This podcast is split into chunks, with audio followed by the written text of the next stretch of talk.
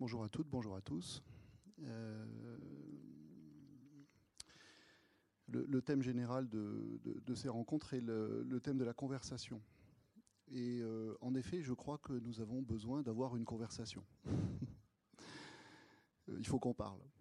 Euh, je vous explique en quel sens je l'entends. nous sommes aujourd'hui dans des sociétés extrêmement diverses. Les uns sont athées, plus ou moins convaincus, euh, athées très pratiquants, c'est-à-dire athées très militants. Euh, les autres sont athées parce qu'il y a un certain nombre de questions qu'ils ne se sont tout simplement jamais posées. Euh, les autres sont agnostiques. ils hésitent, ils doutent, ils s'interrogent, ils maintiennent leur, jugement en suspens.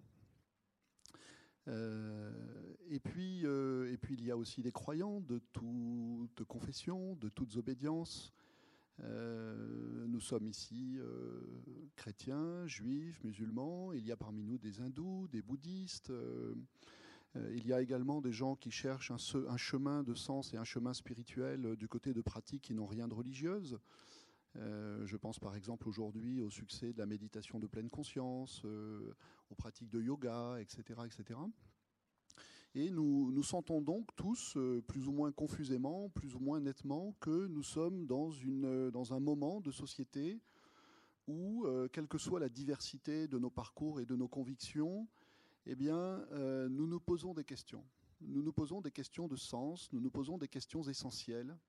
Il y a, je ne sais pas si vous le sentez de la même manière que moi, il y a un besoin de sens et de se poser à nouveau des questions fondamentales ensemble dans notre société. C'est en ce sens-là que je disais, euh, il me semble que nous avons besoin d'une conversation.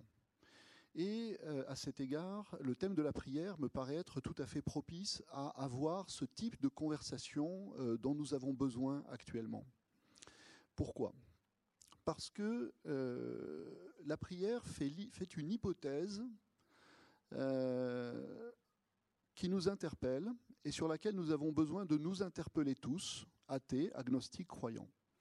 Cette hypothèse, c'est justement, pour euh, reprendre un thème de l'exposé précédent, cette hypothèse, c'est qu'il y aurait une conversation possible avec un être transcendant que les religions appellent Dieu. Il y aurait un dialogue possible avec quelque chose, je dis quelque chose en le laissant euh, délibérément dans l'indéterminé, avec quelque chose qui à la fois nous interpelle et nous dépasse, nous convoque et nous écrase, nous concerne et nous ignore. En tout cas, quelque chose dont la transcendance nous apparaît comme mystérieuse, puisque, euh, si je le dis comme les religions l'ont toujours dit dans leur théologie, cette transcendance serait en même temps cette fameuse immanence dont il a été question à travers l'intimior intimo hein, dont nous parle Augustin dans les confessions. Bon. En tout cas, voilà, je crois que euh, si aujourd'hui, dans notre société multiculturelle, où notre rapport au religieux, notre rapport au spirituel est très différent selon les individus, eh bien, nous voulons avoir des conversations euh, et nous sentons que nous avons besoin d'avoir ces conversations. La prière peut être un bel objet de conversation à travers l'hypothèse qu'elle nous propose. Que se passe-t-il dans la prière? Si je le dis comme Kant, vous savez les, fameuses quatre questions kantiennes, hein, euh, que dois-je faire? Que, puis-je savoir? Euh, Que m'est-il permis d'espérer? Qu'est-ce que l'homme? C'est la troisième qui nous intéresse ici. Que m'est-il permis d'espérer dans la prière? Est-ce que dans la prière, il m'est permis d'espérer entrer en relation avec un être mystérieux qui me dépasse, peut-être avec l'être des êtres, peut-être avec l'être qui est à l'origine de tout ce qui est, peut-être avec l'être qui n'a besoin que de dire qu'il est sans préciser ce qu'il est, parce qu'il est justement tout ce qu'il est, et peut-être même plus que ce qu'il est, comme le, dit, euh, comme le disent d'ailleurs les théologies apophatiques, bon, ou bien est-ce que je suis simplement dans ce moment, en réalité, dans un moment de très grande solitude c'est-à-dire que, euh, loin de faire l'expérience du contact avec une réalité transcendante, euh, ma croyance est une illusion subjective qui me donne le sentiment justement de dialoguer avec un être supérieur, alors qu'en fait, tragiquement, mais peut-être que je ne veux pas me l'avouer, je suis tout seul. Je suis tout seul. Et donc, nous sommes convoqués ici devant une alternative qui nous convoque, euh, que nous soyons athées, agnostiques ou croyants, parce que euh, cette alternative euh, est je dirais, essentiel dans notre réflexion sur notre condition humaine.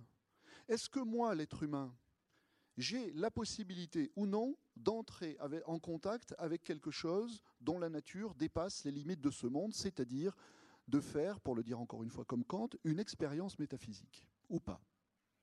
Est-ce que véritablement euh, je peux ambitionner qu'il euh, y ait euh, dans ma prière un face-à-face avec Dieu, une rencontre avec Dieu, ou avec ce dont Dieu est le chiffre, ou le, si vous voulez, le symbole hein, ou est-ce que, eh bien, euh, tout compte fait, tout bien pesé, en mon âme et conscience, après avoir bien examiné la chose, j'en arrive à la conclusion qu'en effet, dans cette église, dans cette synagogue, dans cette mosquée, dans la nature, je peux prier dans la nature, hein, euh, eh ben, je suis tout seul.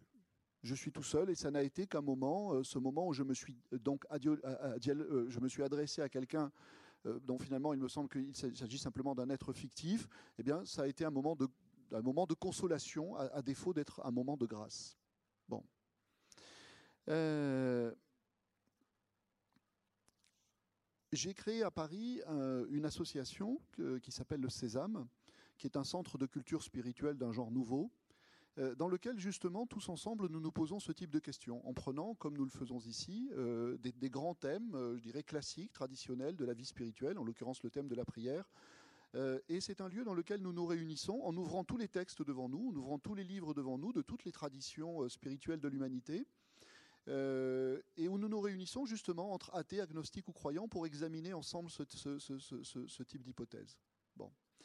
Alors, euh, au Sésame, eh bien, euh, nous, nous, nourrissons d'un certain nombre de grands héritages, et c'est ce que je vous propose euh, d'apporter ici, je dirais, comme grain à moudre, comme contribution personnelle à la réflexion collective qui nous sollicite de ce côté-là, en vous décrivant quelque chose que je connais bien, à savoir la symbolique de la prière telle qu'elle est présentée, non pas dans l'islam en général, mais euh, euh, dans, l'école mystique et initiatique de l'islam qu'on appelle le soufisme. Donc je vais aller chercher du côté du soufisme, et notamment du côté d'un grand maître du soufisme qui s'appelait Ibn Arabi. le nom ne vous est sans doute pas inconnu. c'est un homme qui meurt en 1240, on est donc un petit peu avant le milieu du, XIIIe siècle. Et Ibn Arabi propose une symbolique de la prière qui a, me semble-t-il, cette vertu de pouvoir nous faire réfléchir qui que nous soyons. Euh, euh, pour dire les choses de la façon la plus concrète, nul besoin d'être musulman, nul besoin d'être croyant euh, pour tirer une possibilité de réflexion de cette symbolique de la prière telle qu'il nous la présente. Alors qu'est-ce qu'il nous dit? Comment est-ce qu'il nous présente la prière, euh, la prière canonique, la prière classique de l'islam? Tout d'abord, il nous rappelle, alors euh, c'est peut-être l'occasion simplement d'une ici là d'une information et pas d'un rappel, mais que cette prière, si on veut l'analyser euh, sur le plan symbolique, eh bien, il s'agit tout d'abord de prendre en compte qu'elle est constituée d'une gestuelle précise en quatre temps. Il y a d'abord, Delphine a évoqué cela aussi du côté du judaïsme, il y a d'abord un moment qui est le moment de la verticalité, je ne vais pas le faire devant vous, là, donc je vais vous le mimer avec le bras, hein, ça sera plus ou moins satisfaisant, mais euh, il y a un second moment qui est le moment de euh, euh, l'inclination. Il y a un second moment, un troisième pardon, moment qui est le moment de la prosternation. Et puis pour le quatrième moment, je vais avoir du mal, puisqu'en réalité, il s'agit d'une station qui est la station à genoux. Et la particularité de cette station à genoux, c'est que le croyant, le priant, a à ce moment-là l'index levé. Il a euh, la main droite posée sur son, sur son genou droit et il lève l'index. Donc, je vais vous, euh, je vais vous dire euh, la, façon dont Ibn Arabi nous propose d'interpréter cette gestuelle de la prière. Je ne suis pas allé chercher de ce côté-là par hasard. Je suis allé chercher de ce côté-là parce que il dit quelque chose qui a une, une, me semble-t-il, hein, une capacité à nous interpeller à nous interpeller dans le sens le plus profond du terme, hein, à nous faire méditer, qui me paraît importante. Il dit en effet quelque chose que j'ai eu du mal à trouver ailleurs. Il dit que euh, dans cette gestuelle de la prière, il y a euh, un mouvement qui est effectué en même temps par l'homme et en même temps par Dieu. C'est-à-dire qu'il fait de la prière l'acte conjoint de l'humain et du divin. Et il l'explicite, il explicite cette idée euh, en développant son sens pour chacune des postures de la gestuelle. il dit, lorsque euh, le musulman se met en prière dans la station verticale, eh bien, du côté de l'homme, je vais faire ça à chaque fois, hein, du côté de l'homme, du côté de Dieu. Vous voyez quelque chose qui se fait en miroir? Évidemment, vous comprenez ce qui se joue derrière, derrière cette mise en miroir, cet effet miroir. La question qui est posée à la méditation, c'est la question de l'identité de l'homme et de l'identité de Dieu. C'est la question qui suis-je Mais pas seulement la question qui suis-je du côté de l'être humain, mais qui suis-je également du côté de Dieu hein? Bon. Donc, lorsque le, priant se met debout, Ibn Arabi dit que du côté de l'homme, c'est un mouvement qui est un mouvement euh, qui traduit une volonté ou une intention ou une démarche d'unification de soi. Je, cesse de me disperser dans toutes les directions dans lesquelles la vie m'engage et je me mets, alors, debout dans la station verticale, vous le savez pour les musulmans, dans une direction, qui est la Mecque, Symboliquement, la Mecque, en réalité, il ne s'agit pas tellement d'un point géographique. Hein. Euh, il y a un verset euh, du, Coran qui dit euh, Dieu est avec vous où que vous vous tourniez, ou Dieu est en face de vous où que vous vous tourniez. Donc en réalité, la Mecque symbolise ici simplement, alors je dirais, un centre spirituel, c'est-à-dire un lieu posé comme tel qui est le lieu de résolution des mystères de notre condition, des mystères, des mystères métaphysiques le lieu de la réponse, si je le dis comme Leibniz, à la question pourquoi y a-t-il quelque chose plutôt que rien? Donc le lieu de l'origine, le lieu du sens, le lieu du fondement, etc. etc., etc. Bon. Donc moi, l'être humain, je me concentre, je concentre toute mon attention, je concentre toute mon intériorité dans une direction et je me mets dans cette euh, position de verticalité euh, qui, euh, en arabe, correspond à la première lettre de l'alphabet, la lettre alif, qui est simplement un trait vertical et qui symbolise cette unification, c'est-à-dire cette concentration, cette concentration de je, je, suis le priant et cette concentration est accentuée par le fait que je me tourne dans une direction, donc je trace un chemin dans cette direction. Je me décide à m'engager sur ce chemin c'est-à-dire que euh, je euh, sors de cette condition humaine ordinaire, habituelle que Pascal décrivait en, parlant de l'homme esclave du divertissement, hein, c'est-à-dire qui part dans tous les sens. Bon.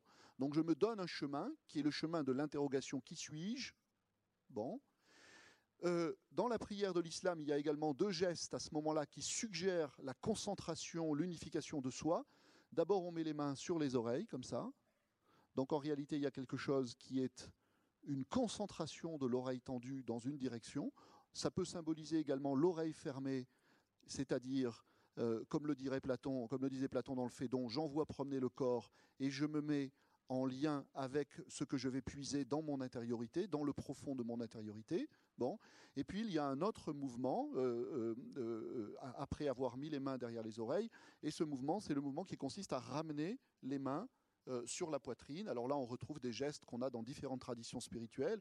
Lorsque, par exemple, dans les traditions extrêmes orientales, eh bien, les mains sont jointes comme ça, à chaque fois, il s'agit de figurer corporellement une attitude intérieure qui est une attitude de méditation, de concentration, euh, etc. Bon. Mais Ibn Arabi nous dit, en réalité, euh, le geste se fait aussi du côté de Dieu. C'est-à-dire que ce qui, du côté de l'homme, est un effort d'unification, hein, eh bien, du côté de Dieu, est l'expression de son unicité. L'expression de son unicité, donc il le dit à la mode monothéiste, le fait que Dieu est un, le fait qu'il n'y a pas plusieurs dieux, le fait que Dieu étant Dieu, il ne peut être qu'un. Pourquoi est-ce qu'il ne peut être qu'un? Parce qu'il est l'être euh, de qui tous les êtres prennent leur être. Donc en réalité, eh euh, il ne peut y avoir qu'un Dieu parce que s'il y a de l'être quelque part, alors c'est par participation à l'être de Dieu. Donc, du côté de Dieu, il y a exprimé dans cette position verticale sa réalité essentielle qui est d'être unique ou d'être un, y compris dans la multiplicité de tous les êtres qui le manifestent. Pas seulement qu'il a créé, mais qui le manifestent. Euh, euh, Ibn Arabi poursuit avec la deuxième, euh, la, deuxième station. La deuxième station, nous dit-il, c'est la station d'inclinaison, c'est-à-dire que les musulmans font comme ça, hein, ils s'inclinent. Bon. Il dit, bien, c'est toujours la même histoire qui nous est racontée. la même histoire de quelque chose qui se fait en même temps du côté de l'humain et du côté du divin. Du côté du côté de l'humain, c'est un geste, alors là je vais employer des termes classiques euh, qu'on utilise à propos de la prière, c'est un geste de dévotion, c'est un geste de respect plus plus, c'est-à-dire un geste de révérence. Hein. Je m'incline, moi l'être humain, devant quelque chose que j'ai appris à reconnaître, que j'ai appris à identifier comme me dépassant. Je m'incline donc devant ce qui ontologiquement m'est euh, supérieur. Et euh, Ibn Arabi nous dit, du côté de Dieu, c'est un geste, mais qui n'est pas un geste euh, que l'on peut interpréter comme un geste de révérence, puisque ça, c'est ce qui a lieu du côté de l'humain. C'est un geste de miséricorde, c'est-à-dire que au moment même où l'homme s'incline, Dieu se penche. Dieu se penche, c'est-à-dire que il entend euh, l'appel de celui qui l'appelle dans la prière, et il tend l'oreille, il vient tendre l'oreille au plus bas, au plus près donc de cette créature euh, qui, du côté de l'espace et du temps, du côté des choses finies, interpelle son infinité. Donc il se met à l'écouter. Et là, on a un certain nombre de versets du Coran qui euh, euh, sont sur le registre classique aussi dans la religion de la promesse, hein, c'est-à-dire que la promesse qui est faite ici, c'est celui qui m'appelle, je réponds à son appel. Hein. il y a un très beau verset du Coran que j'aime énormément, où Dieu est censé, euh, je, le mets au conditionnel, Dieu parlerait ici à la première personne, et il dit en arabe, Fadkuruni adkurkum, c'est-à-dire euh, ceux, qui ceux qui se souviennent de moi, je m'en souviens. Je me souviens de ceux qui se souviennent de moi. Hein. Euh, ça fait écho à la réminiscence platonicienne, hein, c'est-à-dire que voilà, il y a quelque chose qui répond à l'appel. Il y a ce thème aussi dans l'islam, on pourra peut-être en parler tout à l'heure, euh, ce thème du, cette invitation à la réflexion, qui appelle, hein, qu'on a, trouvé dans les exposés précédents, qui appelle. Et ça, dans, l'expérience de la prière, c'est quelque chose dont le, croyant a, alors est-ce que c'est une perception, l'intuition ou, l'envie, le désir Mais en tout cas, la conviction forte sur le plan intérieur qu'il a été appelé avant d'appeler. Et que s'il s'est mis à appeler, c'est qu'il avait été appelé. Et que la réponse précède l'appel que nous, les êtres humains, nous pouvons, euh, euh, nous pouvons lancer euh, du côté de ce que Camus appellera le silence déraisonnable du monde. Justement, justement, encore un concept qui nous interpelle tous du côté de la prière. La prière souvent se fait en silence. Alors il y a des prières à voix haute, bien sûr, mais la prière peut être murmurée. Et la prière se fait souvent dans des lieux de silence. Et donc là, on est, on est convoqué devant une vieille question, qui est aussi vieille que notre humanité, c'est qu'est-ce qui se passe dans le silence? Est-ce que le silence, c'est le moment où la conversation s'arrête, ou est-ce que le silence, c'est le moment où la conversation commence? Qu'est-ce qui se dit? Est-ce qu'il y a quelque chose à entendre dans le silence ou est-ce que le silence n'est qu'un vide? Si j'étais chinois, je dirais quel est le plein qui est caché dans ce vide? Et les, différentes traditions spirituelles de l'humanité nous ont invités à tendre notre oreille pour faire cette expérience de quelque chose qui s'entend dans le silence. Et dont le silence est le langage, si vous voulez. Bon. Donc euh, euh, là, il y a, me semble-t-il, quelque chose à méditer. Vous voyez, à travers un thème comme celui-ci, euh, finalement, si, entre autres, hein, sans, la, résumer de cette façon, mais si la prière est une expérience du silence, bah, que l'on passe par la prière ou par une autre expérience du silence, nous voilà tous ramenés à cette question et au fait, qu'est-ce qui se passe dans le silence? Est-ce que moi, l'être humain, je peux entendre quelque chose dans le silence? Ou est-ce que le silence est seulement un intervalle entre deux paroles, entre deux dialogues entre deux expressions de sens, entre deux recherches de vérité? voyez? Bon. Je vous excuse, madame. Comment?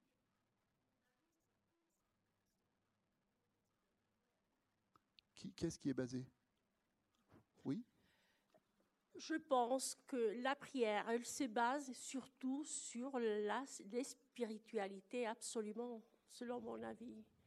Ce silence que vous dites, c'est en soi-même à la chercher, à se rencontrer à notre conscience, à approfondir au fond de, chacun de nous.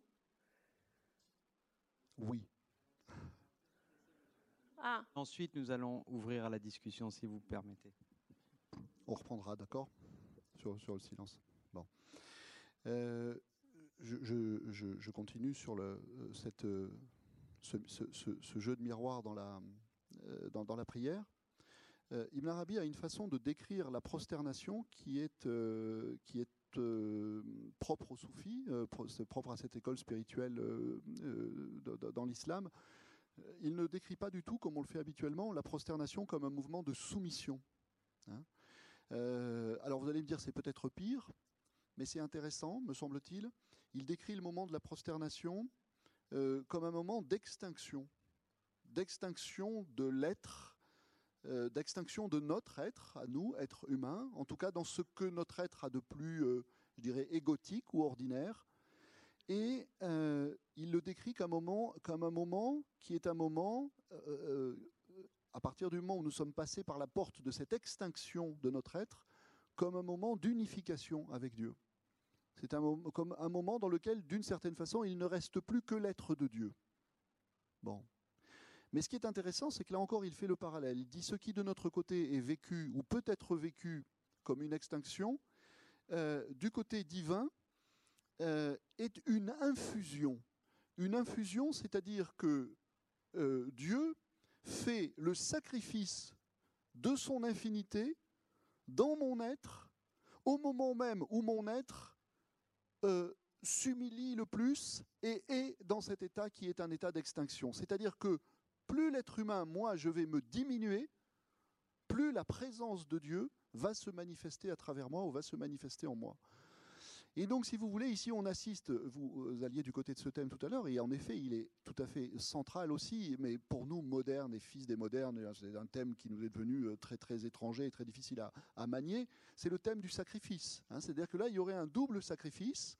L'être humain sacrifie, sa finitude pour laisser s'exprimer l'infinité de Dieu, et Dieu, en sens inverse, sacrifie son infinité pour la laisser s'exprimer dans la finitude de l'homme, euh, ramener à ce qu'elle a de plus nul.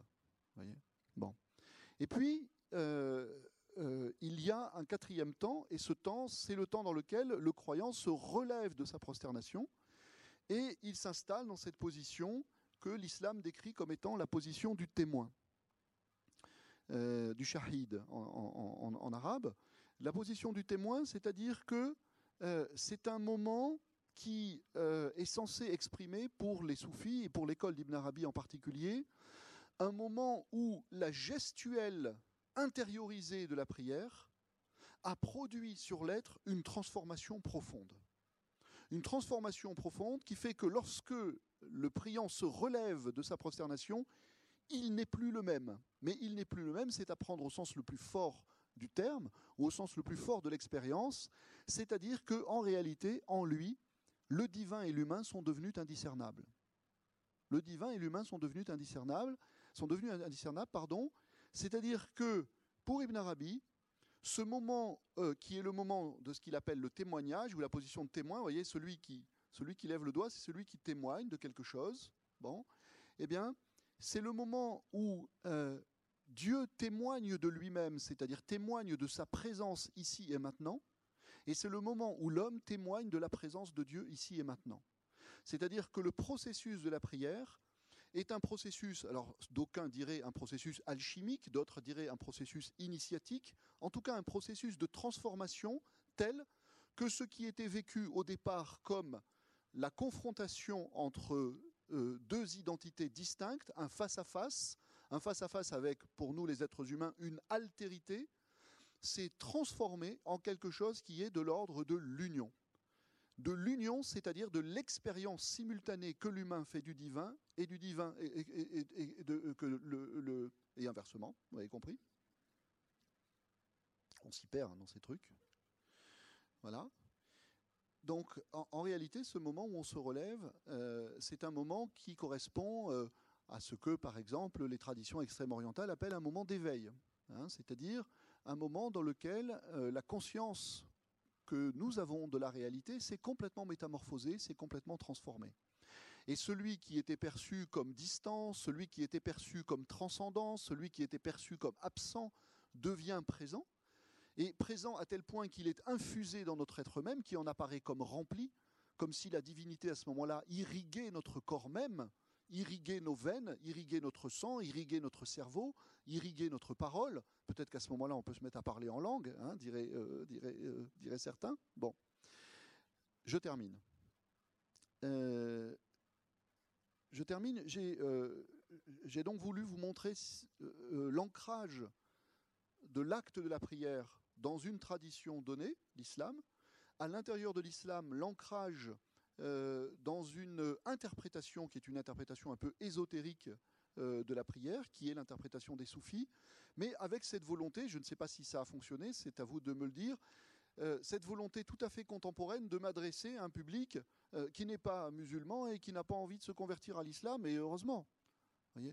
C'est-à-dire que la démarche que j'ai essayé d'avoir devant vous, c'est une démarche de contribution à une réflexion collective qui va permettre à chacun de se confronter à ce qui, de tout temps, a été une grande hypothèse faite par notre humanité, à savoir l'hypothèse que, eh bien, dans ce que, la dans ce que les religions ont codifié comme la prière, il y a pour nous, véritablement, les êtres humains, euh, l'opportunité d'une expérience de la transcendance, c'est-à-dire de quelque chose qui n'est pas de l'ordre de la croyance.